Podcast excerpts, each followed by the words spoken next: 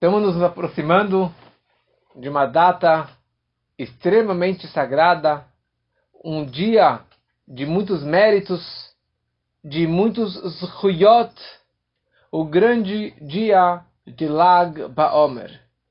Lag Baomer significa o 33º dia da contagem do Omer, que já falamos na semana passada o que significa a contagem do Omer. E o dia 33 da contagem do Omer é uma luz no meio da escuridão. É uma festa no meio dessa contagem que não podemos fazer casamentos, fazer festas, escutar música, cortar o cabelo, por causa do luto, do falecimento dos 24 mil alunos do grande Rabi Akiva. E finalmente chegamos nesse dia, nesse grande dia de Lag BaOmer, e nós comemoramos uma festa. Qual que é a grande festa? É o falecimento do Rabi Shimon Bar Yochai. Interessante, nós estamos aqui de luto, sofrendo 49 dias pelo falecimento dos 24 mil, e de repente aparece uma data, Lagba Omer, que faleceu mais uma pessoa, mais um aluno do Rabi Akiva, que era Rabi Shimon, e ao invés de seguirmos com esse luto, com, essa, com esses sinais de, de tristeza, nós comemoramos com uma grande festa, com uma grande alegria, que é a grande festa de Lag Baomer. Todo mundo participa, principalmente Israel, todos acendem as suas fogueiras, fazem as suas festas, vão até Meron. Aliás, esse ano vai ser um ano de uma tristeza também, mas esperamos poder comemorar com alegria também. Junto com a alegria do falecimento do Rabbi Shimon, esse ano vai ser um ano do Yortzeit, da data do falecimento daqueles 45 Yudim que faleceram de uma forma indescritível na tragédia que aconteceu lá em Meron no ano passado, na data de Lag BaOmer. Que a alma deles tem uma elevação nesse dia tão sagrado. E a grande questão é qual que é a festa? Qual a comemoração desse dia? As pessoas acendem fogueiras, vão até o campo, costumam brincar de arco e flecha, ovos coloridos e outros vários costumes. É um dia de festa, é um dia de passeata. É, aqui no Brasil não é tão conhecido isso, mas lá fora o Rebbe instituiu que fizessem parades, né, pa, é, paradas de Lag Baomer, que as crianças desfilassem expondo o judaísmo, sem ter vergonha, sem fugir de nada. Mas as crianças elas andam na rua como que meus filhos e outras escolas também vão fazer um evento no dia de Lag Baomer. Eles tocam tambores, tocam instrumentos musicais. Cada criança tem uma placa enorme falando eu sou um judeu com orgulho, ou vamos aumentar em Ahavat Israel. Todo homem tem que colocar tefilim, toda mulher tem que acender as velas do Shabat e assim por diante. Qual é toda a festa? Se aqui na verdade estamos comemorando a data do falecimento de um grande Tana, de um grande sábio da época do Talmud, um dos maiores. Essa é a forma que nós devemos comemorar esse dia tão, tão sagrado. Então, vamos tentar hoje entender um pouquinho, explicar um pouco da pessoa do Rabbi Shimon Bar Yochai, um pouco da sua Torá, da grandiosidade da Torá que ele trouxe ao mundo, e o que tudo isso tem a ver com nós hoje em dia e com essa era que estamos passando né, na atualidade?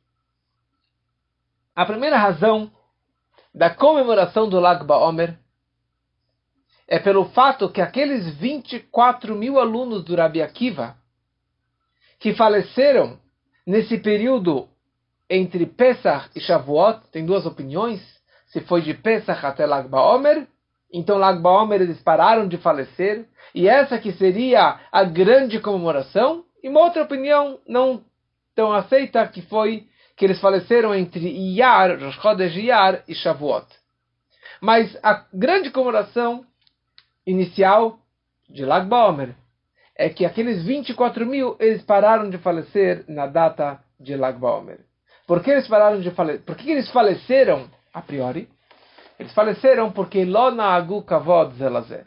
Eles não deram o devido amor, respeito ao próximo colega de classe. Rabbi Akiva tinha 24 mil alunos. E é o grande slogan, como já falamos numa outra aula do Rabbi Akiva, era amarás o próximo como a ti mesmo. Isso é a grande regra da Torá. Então, o mínimo que seus próprios alunos seguissem essas orientações. Que os próprios alunos do Rabbi Akiva seguissem a orientação de amar o próximo como a ti mesmo. E eles, na prática, não seguiram a risca e todos acabaram falecendo nesse período curto. E imagina só a situação do Rabbi Akiva. Rabbi Akiva tinha uma yeshiva de 24 mil estudantes. E da noite para o dia, dentro de algumas semanas, todos foram debaixo da terra. Todos foram enterrados. Ele não tinha mais ninguém. Ninguém para conversar. Não sobreviveu nem um aluno. Rebbe Akiva não abaixou a cabeça? Ele era muito positivo sempre. Rebbe Akiva, ele presenciou a destruição do Beit HaMikdash. E ele viu uma raposa saindo do templo. Todo mundo estava chorando, todos os colegas dele estavam chorando. Mas Rebbe Akiva estava sorrindo. Ele enxergava o final da história.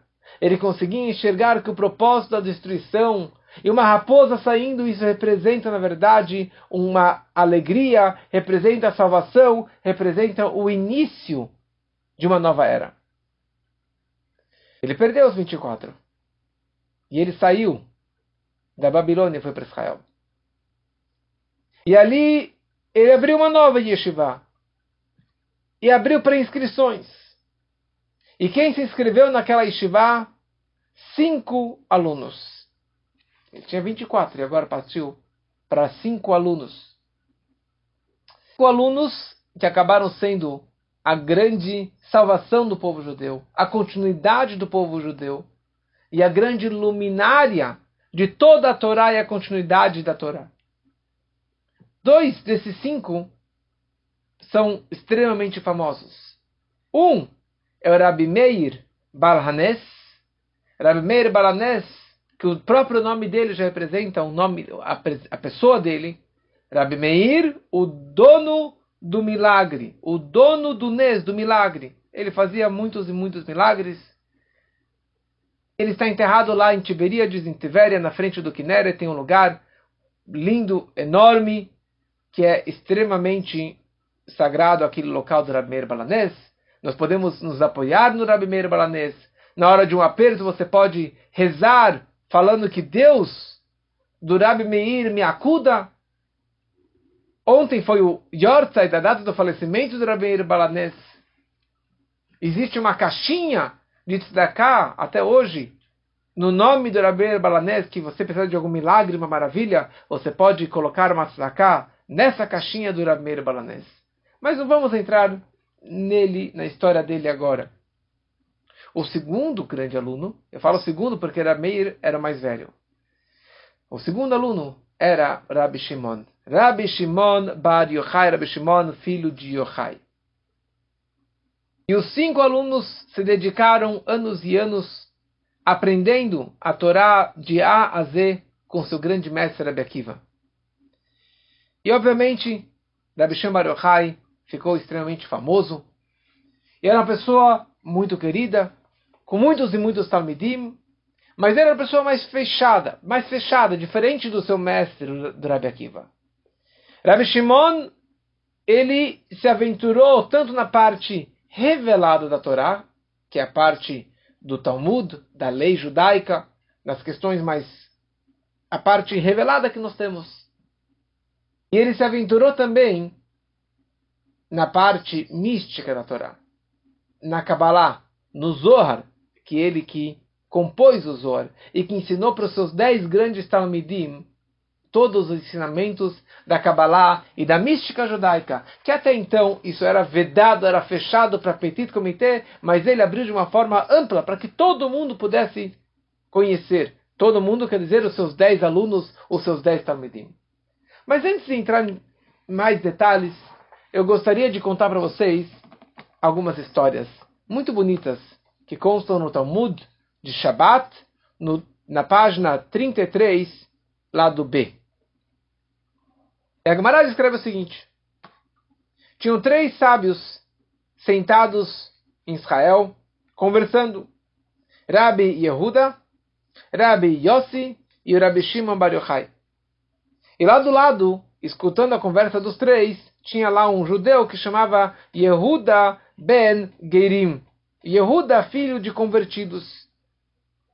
Rabi Yehuda, o Rabi Yehuda, o mestre Rabi Yehuda, ele fala o seguinte, isso aqui era na época dos romanos, que eles já estavam, já tinham invadido Israel, estavam reformando Israel, reformando Jerusalém, criando estádios e fazendo é, campeonatos, e criaram pontes e prédios maravilhosos, e estradas, eles arrumaram as estradas, estavam realmente reformando Israel, criaram casas de banho e assim por diante. Rabi Yehuda ele fala, uau, que lindo, que lindo tudo isso que os romanos estão fazendo aqui em Israel. Eles consertaram as ruas, construíram pontes e construíram casas de banho. Rabi Yossi, o segundo, ele ficou calado, não falou nada, não reagiu a esse argumento. Rabi Shimon Bar Yochai levantou a voz e ele falou: Não, meus queridos amigos, tudo isso que os romanos fizeram, eles fizeram pelo seu orgulho por si próprio, para se vangloriar. Eles construíram as feiras para colocar lá e incentivar a prostituição. Eles construíram casas de banho para eles se embelezarem, para eles se perfumarem. Construíram pontes para cobrar impostos dos viajantes. Esse que estava escutando lá do lado Rabi Yehuda, não Rabi, Yehuda, filho de convertidos, ele não se conteve e ele saiu na rua e começou a contar para todo mundo: olha, sabe a discussão foi essa, foi aquela entre os três sábios.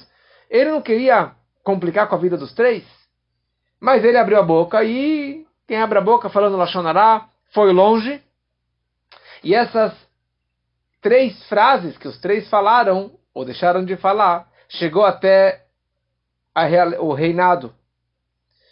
E quando que o reino de Roma ficou sabendo do que eles falaram, então eles deram o seguinte veredito. Rabi Yehuda, que ele elogiou e vangloriou a grandeza dos romanos, então ele vai vir para cá e vai ser, vai ser eleito como uma pessoa que vai falar muita coisa. Por isso ele era chamado Rosh Hamedabrim Bechol Makom, o líder que falava sempre em todos os lugares, mesmo entre os romanos. O segundo, Rabi Yossi, que ficou quieto. Ele ficou quieto, quem cala consente, ele acabou ficando quieto, ele vai ser exilado para Tzipori. E o Rabi Shimon Bar Yochai, que ele desprezou o nosso reino, ele deve ser morto. O Rabi Shimon descobriu que ele era wanted, que ele estava sendo procurado. Ele fugiu com seu filho, que chamava Rabelazar, e eles foram para o Beit HaMedrash, para uma casa de estudos, para uma yeshiva. E ali ele se escondeu, ficou lá um tempo, escondido. E todo dia sua esposa trazia um pão e um pote de água e eles comiam. E assim passou alguns meses. Quando eles perceberam que o cerco estava se fortalecendo, quer dizer que a, os decretos e a busca contra Rabbi Shimon estavam se aproximando dele, então ele decidiu fugir até uma caverna. Ele fugiu com seu filho de noite e foi até uma caverna, sem nada, sem absolutamente nada, fugiram e chegaram lá e Hashem ele fez dois milagres. Primeiro, um milagre que uma árvore de Haruvim, uma árvore de alfarroba, não de alfajor, mas alfarroba, parece uma vagem é, preta, dura, que dentro tem é, aquele, parece chocolate. Hoje tem muitos doces de é, chocolate de alfarroba, de alfarroba, desculpa, então é mais conhecido. Então, nasceu, Hashem brotou lá uma árvore de alfarroba, que isso era a comida deles, e Hashem fez brotar uma, uma fonte de água que disso eles bebiam. O que, que eles faziam?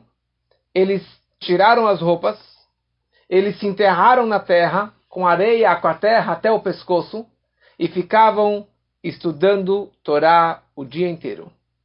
Quando eles precisavam rezar, saíam, vestiam a roupa, rezavam e depois voltavam novamente para a terra.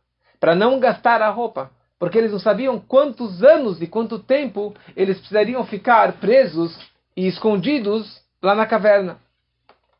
E teve várias histórias, Eliel Anavi, o profeta Eliel se revelou para eles, e estudou com eles Torá, e revelou para eles os segredos da Torá, toda a parte mística. E daí, Eliel Anavi avisou para eles que o César de Roma morreu e os decretos foram anulados e você já pode sair da caverna com segurança. Ok? Ele sai da caverna e quando Rabbi Shimon Bar Yochai e seu filho Rabbi Lazar estão saindo da caverna, eles chegam nos campos e eles veem pessoas arando o campo, semando o campo, regando o campo. E eles estavam 12 anos, 12 anos na caverna, mergulhados no estudo da Torá, da mística, de, de só espiritualidade, nada de materialidade. Na caverna, eles não tinham nem tefilim, nem sukkah, nem lulav, nem etrog, nenhuma das mitzvot. Simplesmente Torá. Essa que era a vida deles. Que, aliás, por isso que Rabi Shimon Bar é intitulado como alguém que tem o status de Torató Umanutó, que a sua vida é a Torá, a sua profissão é Torá. É uma pessoa que tem esse título, que é raríssimo, e alguém que nem ele nunca existiu, é uma pessoa que ela é isenta de fazer qualquer outro preceito judaico. Olha só que interessante. É uma pessoa que ela está mergulhada na Torá, pensando simplesmente na Torá, não pensando nos seus interesses, para se vangloriar, para ser o grande rabino, o grande erudito, mas pensando na intenção em Deus.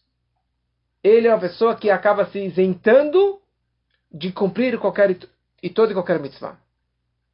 Mas ao mesmo tempo não tem que ser uma pessoa isolada do mundo. Mesmo Rabbi Shem Bar Yochai, apesar que ele estava super espiritualizado, super metido na Torá, ele não esqueceu do mundo ele não esqueceu das pessoas, ele não esqueceu do propósito de trabalhar e de refinar o mundo. Só que isso ainda não aconteceu na vida dele. Quando ele saiu de, nesse 12 ano de caverna, ele viu esses homens arando o campo. Ele falou: Uau! Como eles podem abandonar a vida eterna da Torá e da espiritualidade e se dedicarem a uma vida momentânea de ganhar dinheiro, colher o, o, trigo, fazer pão, fazer um dinheirinho. Que negócio é esse? Ele estava tão elevado espiritualmente que naquele momento que ele viu aquele camponês, o campo se queimou. Veio assim um fogaréu e queimou todo aquele campo. Destruiu aquele campo. Naquele momento saiu uma voz celestial e disse para eles: vocês saíram da caverna para destruir o meu mundo? Já para trás. Pode voltar para a caverna. E eles voltaram para a caverna por mais um ano, por 12 meses.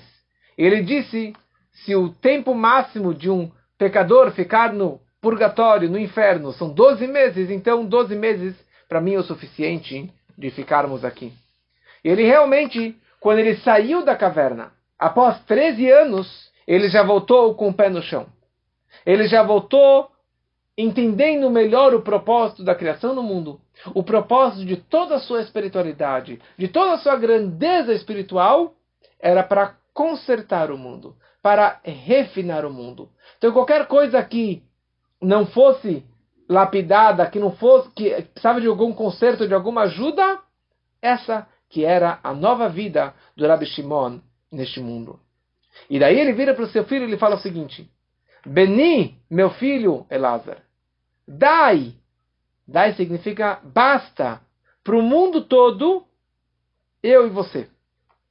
Basta para o mundo todo a espiritualidade e o estudo da Torá com afinco, que nem eu e você juntos e nada mais. Não precisamos mais do que isso. É um pouquinho da história do Rabbi Shimon. É uma das várias e várias histórias que tinha sobre o Rabbi Shimon Bar Yochai. Então, quando ele saiu da caverna, Rabbi Shimon Bar Yochai reuniu esses dez alunos e ele contou para eles, ensinou a eles todos os segredos da Torá e da mística. Todos os segredos que foram depois escritos pelo seu grande aluno, Rebbe Abba, que acabou compondo o livro Zohar e virou a base e o fundamento de toda a Kabbalah e de toda a mística judaica. É interessante que essas, esses manuscritos do Rebbe Abba, o aluno do Rebbe Shimon, ficou escondido por mais de mil anos. E só foi descoberto aproximadamente 700 anos atrás por um grande cabalista faradi que chamava Reb Moshe de Leon.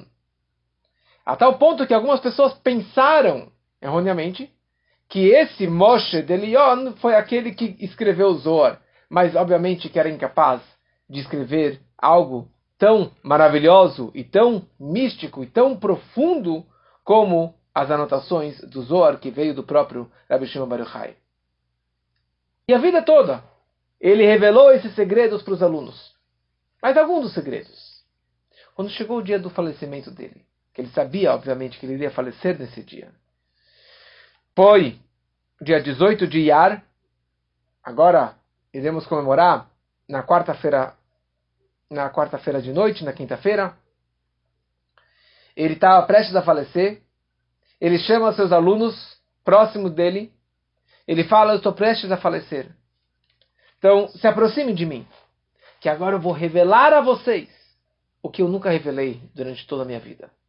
Eu revelei para vocês muitos dos segredos da Torá e da mística.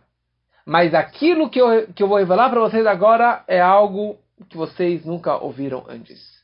E foi isso que ele revelou naquele dia. Os maiores segredos do Zohar e da Kabbalah que constam dentro do Zohar. Que realmente essa foi a grande novidade do Rabbi Shimon Yochai. E ele disse, eu vou falecer hoje. E ao invés de vocês comemorarem a data do meu falecimento chorando e sofrendo, eu quero que vocês comemorem isso com festa, com alegria, com comemoração pela data do meu falecimento. Que essa que na verdade era a vida do Rabbi Shimon Bar Yochai. Rabbi Shimon, ele era que nem o seu mestre, muito positivo, muito enxergando as coisas pelo bem. A tal ponto que para Rabbi Shimon a destruição do templo nunca aconteceu.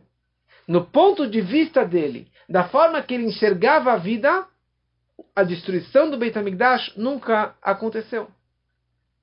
Tal ponto que após o seu falecimento, um dos alunos do grande cabalista do Arizal, ele foi até Meiron, até o túmulo de Rabbi Shimon, no dia de Lag BaOmer, e ele estava lendo súplicas de Nahem, súplicas, chorando e triste pelo falecimento, pela, pela destruição do templo sagrado. E ele acabou sendo punido por causa disso. Porque para Rabi Shimon não existia a morte. Para Rabi Shimon não existia a destruição do templo. Não existia esse luto. Ele vivia com essa era messiânica. Ele vivia com essa alegria. Então, se alguém foi lá e foi chorar no meu túmulo, no dia da minha alegria, essa pessoa acabou sendo punida quando Rabi Shimon estava prestes a falecer, ele estava lendo Salmos, ele estava rezando, ele estava lendo que Sham Hashem et que ali Deus enviou a sua bênção, vida para sempre. E quando ele falou a palavra Chaim, ele devolveu a sua Chaim, a sua vida, para o dono da vida, o Criador. O que quer dizer isso? ele fala uma frase no Zohar que é Bechat Ketiret Katarna. Com um kesher, com um nó, eu estou amarrado com Deus. Não há nada me conectando com Deus. Eu estou amarrado diretamente com Deus. Ele sendo tzadik da geração, ele sendo grande cabalista e sendo uma pessoa que vivia dessa forma, de Torató Manutó, que a sua vida, sua profissão era Torá, então não tinha duas coisas. Ele e Deus era uma união só, uma união completa. E por isso quando ele falou a palavra Haim, ele simplesmente devolveu a sua alma para o Criador. Interessante que no Zohar não consta a data Lag Baomer. E durante séculos era desconhecido a data do falecimento. Só foi descoberto através do Rabbi Chaim Vital. Chaim Vital, que era um aluno do grande Arizal, do Adi Kadosh, ele falou que nessa data é uma data do falecimento do Rabbi Shimon Bar Yochai, e que o seu mestre, que o seu mestre, o Rabbi, o Arizal, nesse dia de Lag Baomer, ele saía e até Meron com toda a sua família, levava a mulher, levava os filhos e ficava lá três dias em Meron comemorando alguma coisa. Comemorando o quê? A data do falecimento do grande Rabbi Shimon Bar Yochai. Porque o Arizal foi o grande cabalista que pegou toda a Torá do Rabbi Shimon e difundiu mais ainda. E abriu as portas de uma forma muito mais acessível. Então, por que realmente a data do falecimento virou uma grande comemoração? Por que, que virou essa grande festa? Não se corta cabelo todo esse período. E uma criança, a gente, a gente tem o costume que uma criança, um menino, quando ele nasce, até os três anos, ele não corta o cabelo. Ele só corta o cabelo quando ele comemora três anos.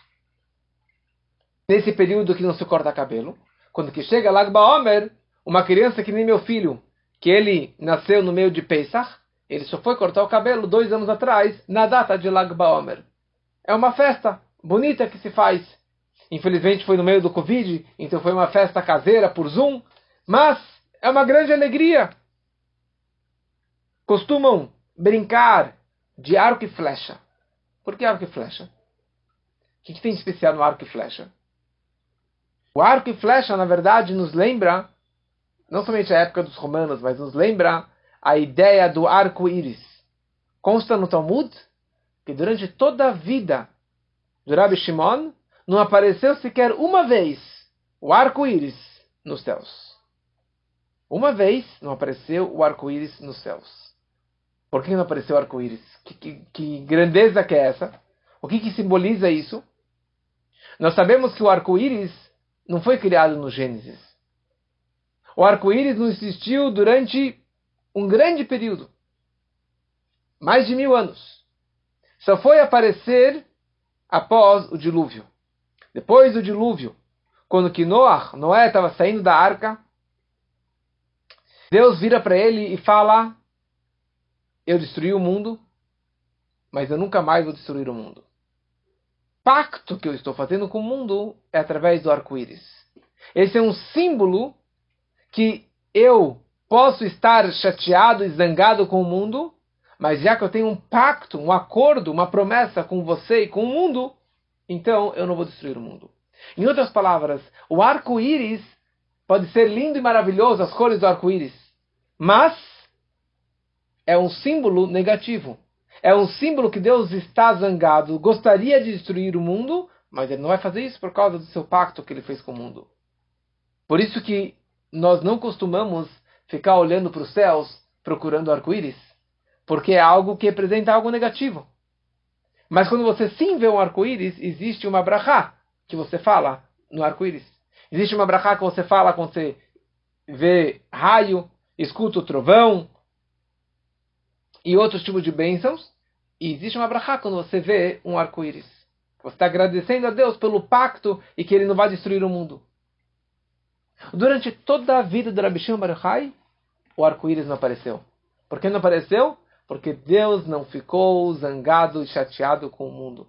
Por quê? Pelo mérito do Rabi Shimon Baruchai. Pelo mérito dele, o mundo não seria destruído. E Deus nunca ficou zangado. Por isso que diz que Kedai Rabi Shimon, basta Rabi Shimon para se apoiar nele na hora da dor, na hora de um desespero, numa hora de apuros. Basta o mérito dele. Porque ele falou, eu, pelo mérito dele, obviamente que ele não estava se falando, se orgulhando, eu consigo liftor et kol olaminadin. Eu consigo isentar o mundo todo da justiça, do julgamento e do castigo. Não é à toa que quando estava em Israel e meu pai teve um problema de saúde, o choque séptico, eu estava lá perto de Meron. Primeira coisa que eu fiz, eu corri para Meron com minha família e ali rezamos pelo meu pai. E naquele momento que estávamos lá no Meron, no Rabi Shimon Bar Yochai, no túmulo dele, reverteu a situação dele e ele literalmente ressuscitou. Baruch Hashem está aqui assistindo o Shur com a gente. Esse é o mérito do Rabbi Shimon Bar Yochai. Que eu senti na pele. O poder desse grande tzadik, o poder dessa grande pessoa. Então, que aproveitemos esse dia tão sagrado, esse dia de Lag BaOmer, são 24 horas de festa de alegria de brachot, de milagres, que é chamado Yom Zakai, um dia de mérito. Que aproveitemos esse momento para aumentar no estudo da Torá e principalmente no estudo da mística, no estudo da Hassidut, que dessa forma nós estamos nos conectando com ele.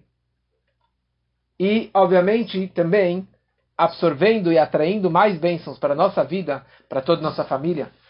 Aliás, todos os rebes era conhecido que um, Lag BaOmer era um dia de milagres.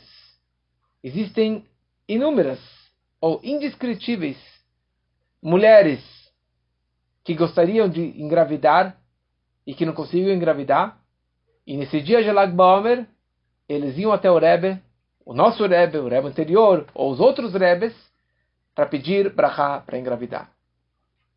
Esse é o dia mais sagrado. Se conhece alguém que precisa de uma gravidez, ou precisa de uma salvação, precisa de uma brachá, precisa de algum milagre, aproveite essas 24 horas para se conectar com o Rabbi Shimon da nossa geração, que é o nosso Rebbe, escrevendo uma carta para o Rebbe, fazendo salmos a mais, fazendo alguma coisa de mitzvah a mais, dando mais tzedakah. Aliás, tem um costume de dar 18 múltiplos de 18 no dia 18 de Yar, para você realmente absorver mais ainda essa grande data, as brachot, as bênçãos desse grande dia. Então por isso que a gente briga de arco e flecha, para lembrar do arco-íris que não apareceu durante toda a vida do Rabi Shimon Bar Yochai. Então Rabi Shimon Bar Yochai, ele era na verdade uma reencarnação de Moshe Rabbeinu. Moshe Rabbeinu, ele trouxe a Torá dos céus, ele trouxe a Torá escrita e a Torá oral, mas ele trouxe mais a parte revelada da Torá. Ele trouxe ao mundo a mística. Ele trouxe ao mundo a Kabbalah. Ele trouxe ao mundo o Zohar e todo e tudo que veio a partir de então. E isso, se você lê nos Salmos, no Teilim está escrito um salmo niflaot metoratecha. Gal, Gimel, Lamed, são as mesmas letras de Lag Baomer, que é Lamed Gimel 33. Gal Einai.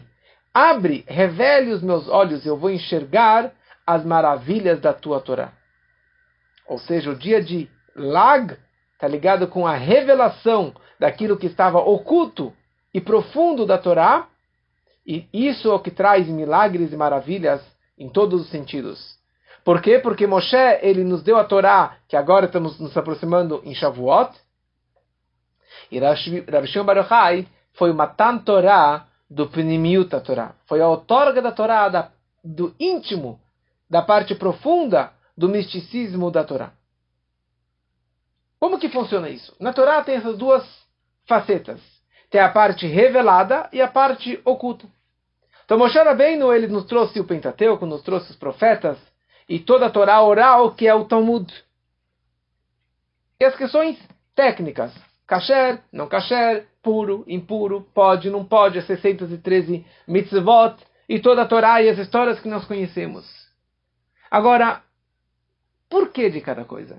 O porquê isso é kasher isso não é kasher? Por que isso é puro e isso é impuro? Por que a impurificação de uma, uma mulher que menstrua? Por que Deus criou o mundo? Por quê? E qual é o propósito da criação do universo? Por que o justo sofre? Porque existem pobres e ricos? E o significado de cada detalhe da Torá, o sentido mais profundo de cada história da Torá e do Talmud, isso é algo, são segredos da Torá. E essa que foi a grande novidade para Bisham Baruchai. Essa que foi a grande novidade do Zohar e principalmente depois da Hassedut. Na verdade, isso começou desde Adão Arishon, o primeiro homem. Adão, ele escreveu um livro, Os Segredos da Criação, que é chamado Sefer Yetzirah, o livro da criação. Esse livro chegou até a mão de Abraham Avino. E ali, nesse livro, ele descreve todo o desencadeamento, desencadear dos mundos, o Seder Shtalshelut, de como que Deus criou o mundo. Ele falou sobre as dez sefirotas, as dez forças que eu falei semana passada, os nomes divinos com os quais Deus criou o mundo.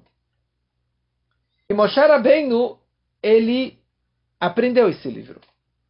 E ele estudou e se aprofundou nesse livro quando ele estava na casa do faraó. E ele sabia o nome explícito de Deus, o verdadeiro nome de Deus.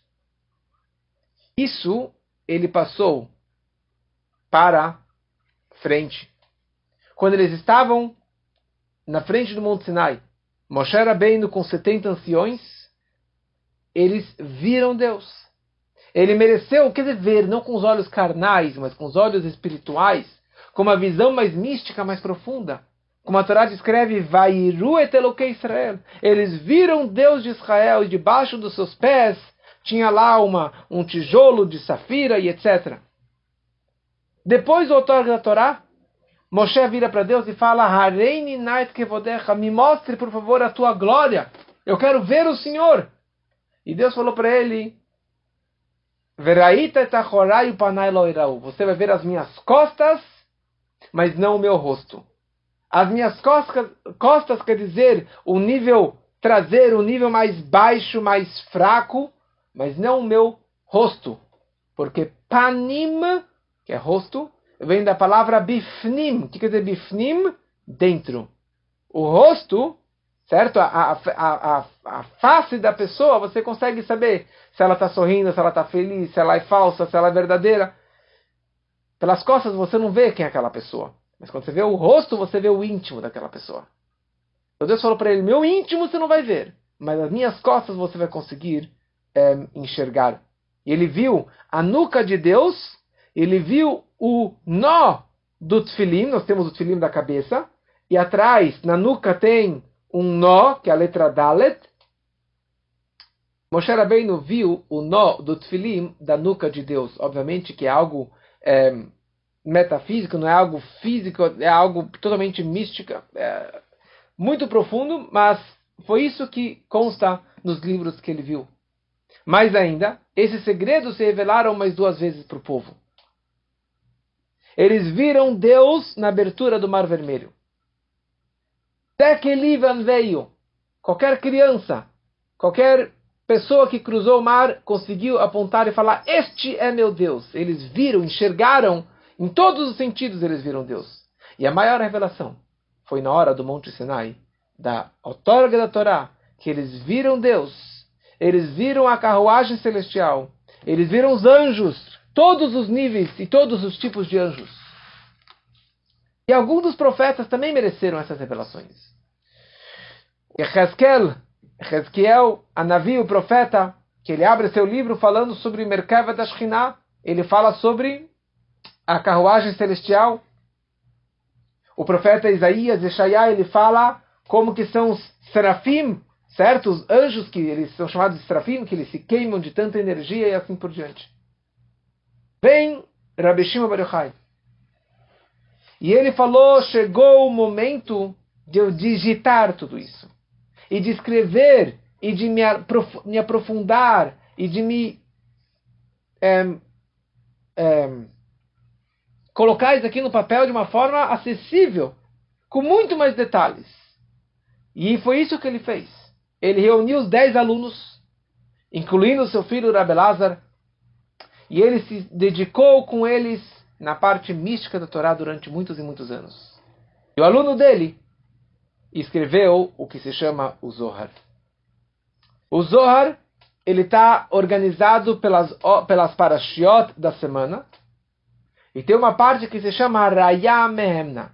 Raya Mehemna significa pastor fiel, pastor da fé, que são estudos que ele aprendeu diretamente com Moshe Rabbeinu, que viveu, que viveu séculos, mais de um milênio antes de Rabbi Shimon Bar Yochai.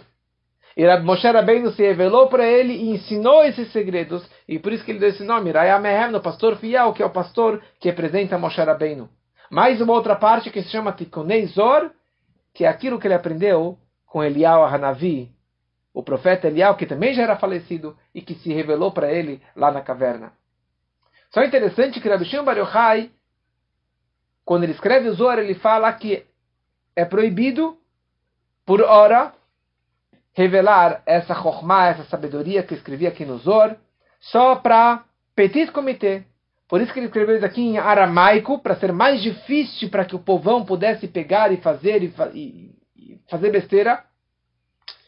E isso ficou escondido, ou só grupos pequenos, seletos, aquela ideia, né? Só a partir dos 40 anos que pode usar Kabbalah. 40 anos não é idade. Mas 40 anos significa conhecimento.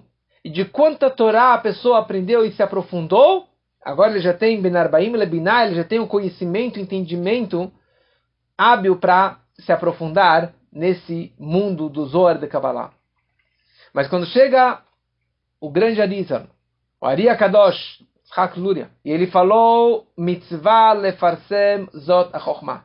É uma mitzvah, é uma ordem, uma obrigação de difundir e de espalhar a sabedoria da parte mística da Torá, que começou a partir do Rabi Shimon Bar Yochai. Mais ainda, alguns séculos depois, trezentos e poucos anos atrás, veio o grande Baal Shem Tov, Israel Baal Shem Tov, e criou a Hassidut, o movimento da Hassidut, que é base... a Hassidut significa uma adaptação da Kabbalah e do Zohar de uma forma permitida e acessível para toda e qualquer pessoa. De toda e qualquer crença podemos estudar Hassidut. Não está limitado só para os judeus. E isso começou a partir do Baal Shem Tov, porque é uma forma acessível para toda e qualquer pessoa o estudo da Hassidut. Ou seja, ele pegou toda aquela complexidade do Zohar e escreveu. O Tov começou com algumas palavras, alguns ditos de Hassidut. Seu sucessor, o Magid Mesrit, expandiu mais ainda. E quem que realmente explodiu nessa sabedoria e na expansão da Hassidut foi o Alter Rebbe, Rebbe Schneur Zalman, o primeiro Rebbe de Chabad, escrevendo o best-seller, o seu grande livro, o Tânia, que aí realmente foi a grande explosão da Hassidut. O próprio Baal ele descreve, numa carta que ele escreveu para o seu cunhado, Rebbe Gershon, que ele visitou o palácio espiritual de Mashiach. E ele perguntou para o Mashiach, Ei Mataika Atimar, quando o Senhor vai chegar? Quando o Senhor vai aparecer para o mundo? E Mashiach respondeu para o Baal Shem Tov, Lichsheafutzu mainotecha chutza. Quando que forem espalhadas as tuas fontes para fora. Quando que as tuas fontes da Hassidut forem espalhadas para fora, aí que eu vou chegar. E aqui são três palavras. Lichshiafutsu quando forem espalhadas para todos, todos os lugares, de todas as formas e maneiras, Mainoterra, as tuas fontes, que nem uma fonte que não para de brotar, e que é algo que vem lá das profundezas da terra. A sua fonte da Hassedut é algo que está enraizado nas maiores alturas. É algo realmente muito, muito profundo. Mas essa energia máxima, a tua Torá, ela tem que rutsa. Rutsa é fora. E fora não é fora de casa, fora os lugares mais distantes. Quem imaginaria que haveriam tantos e tantos shurim de Torá e de Hassedut no Instagram, no YouTube, no Zoom, no Spotify, no SoundCloud, no podcast e Apple Pod e todos esses lugares aí que a gente nem sabe, no WhatsApp, tantos e tantos e tantos shurim, isso, ao meu ver, e, e essa forma que o Rebbe nos ensinou, não tinha nenhum desses canais na época, é, antes de Gimel mas o Rebbe fazia questão que tudo isso fosse difundido na televisão, no rádio, no jornal, por satélite, porque essa é a concretização da promessa do Mashiach para o Baal Shem Tov. Então, essa que é toda a ideia. Então, estudando o Hassidut é o que estamos fazendo agora, que essa, isso tudo que eu ensino é baseado nos ensinamentos da Hassidut, é a continuação desse grande trabalho. É escrito na Hassidut que a alma do Baal Shem Tov era uma alma que veio de Atzilut. Existem quatro mundos espirituais. Nós estamos no quarto mais baixo, Asiyah, Yetzirah, Briah e Atzilut, o mundo mais elevado, o mundo que está grudado com Deus, próximo de Deus. A alma do Rabbi Shimon Bar Yochai, como de outros grandes tzadikim, como Moshe Rabbeinu, eram almas de Atzilut. Ou seja, era uma alma do mundo mais elevado, mas ele era uma alma dentro de um corpo físico. Mas ele manteve neste mundo toda a sua espiritualidade como que ela estava na sua fonte. Então ele estava nesse mundo, nos caminhos naturais, comendo, bebendo, quer dizer, óbvio, ele estava lá 13 anos vivendo quase como Moshe, 40 dias na dentro das nuvens. Ele comia um pouquinho de, de alfarroba e um pouquinho de água mas obviamente que ele estava vivendo só de espiritualidade de Torá. E apesar que ele estava nesse mundo, e casou, e teve filhos, ele não perdeu a sua pureza, a alma dele do nível que ela estava lá na fonte, lá em cima. E continuou com o corpo físico totalmente refinado, puro e elevado dentro desse mundo. É isso que o Talmud escreve. A Gemara descreve sobre Abishimon Shimon que ele é chamado de Benei Aliyah. Benei, pessoas, de Aliyah. Aliyah é uma ascensão, uma elevação. Alguém que viaja para Israel, que muda para Israel, ele fez Aliyah, ele subiu. Todos os seus colegas, eles também tinham contato com a Shekhinah, com a presença divina. Mas era como se um espelho, você enxerga no espelho, o espelho ele reflete e você consegue ver aquela luz. Rabbi Shimon Bar Yochai, ele enxergava direto, sem nenhum reflexo, sem nenhum intermediário. Ele tinha uma visão nítida da presença divina, da essência de Deus. Por isso que para ele não tinha ocultação. Para Rabi Shimon não tinha destruição do templo. Para Rabi Shimon não tinha desgraça. Para Rabi Shimon tudo era bom. Por quê? Porque ele tinha uma visão da essência de Deus. Então tudo é bom. Ainda não é para revelar na época dele, dois mil anos atrás, não é para revelar esse Zor, mas uma hora vai chegar esse momento. E hoje, aqui, é o momento da maior explosão e da maior revelação de toda essa mística e de toda a Hassidut que começou a partir do Rabbi Shimon Bar Yochai. Gal Einai, abra os olhos e você vai ver as maravilhas de Deus. Abra os olhos e veja as maravilhas de Deus na Torá, na vida, na saúde, no dinheiro, no casamento, nos filhos, em tudo que acontece no bem e no mal, você vai perceber que, na verdade, tudo é um milagre, tudo é uma maravilha, tudo é o amor de Deus. E por isso que hoje nós estamos aqui difundindo esses valores da Hassedut. Então que aproveitemos, que aproveitemos esse dia tão, tão incrível. Eu falei muito pouco, mas tem muito mais para falar sobre esse dia.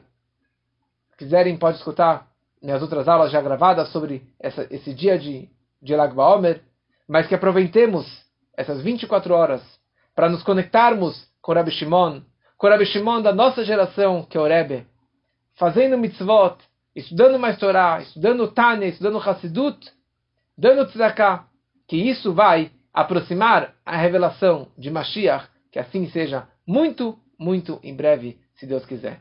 Chag Sameach para todos. Muito bom, pessoal. Quando estão abertos. Bom. Ricardo, boa noite. Tudo bem? Bem. Boa noite para todos também. Tudo bem. Ó, o, ja, o Jairo tá com fundo de, de praia. Mas é, você tá na praia. Tô na praia. Eu também aqui. Recording stopped. Bom, fala. Sim. Eu já fui naquele dia ali. Como é que é? Olha, eu vou te falar uma coisa. Eu tava uma vez em Israel nessa data. E infelizmente, sei lá, eu fiz a besteira de não ir pra lá. Porque tinha um casamento de uma prima de segundo grau e eu não podia furar no casamento. Mas deveria ter ido pra lá após o casamento, porque ali são 24 horas de festa. Mas nunca estive lá no dia de, de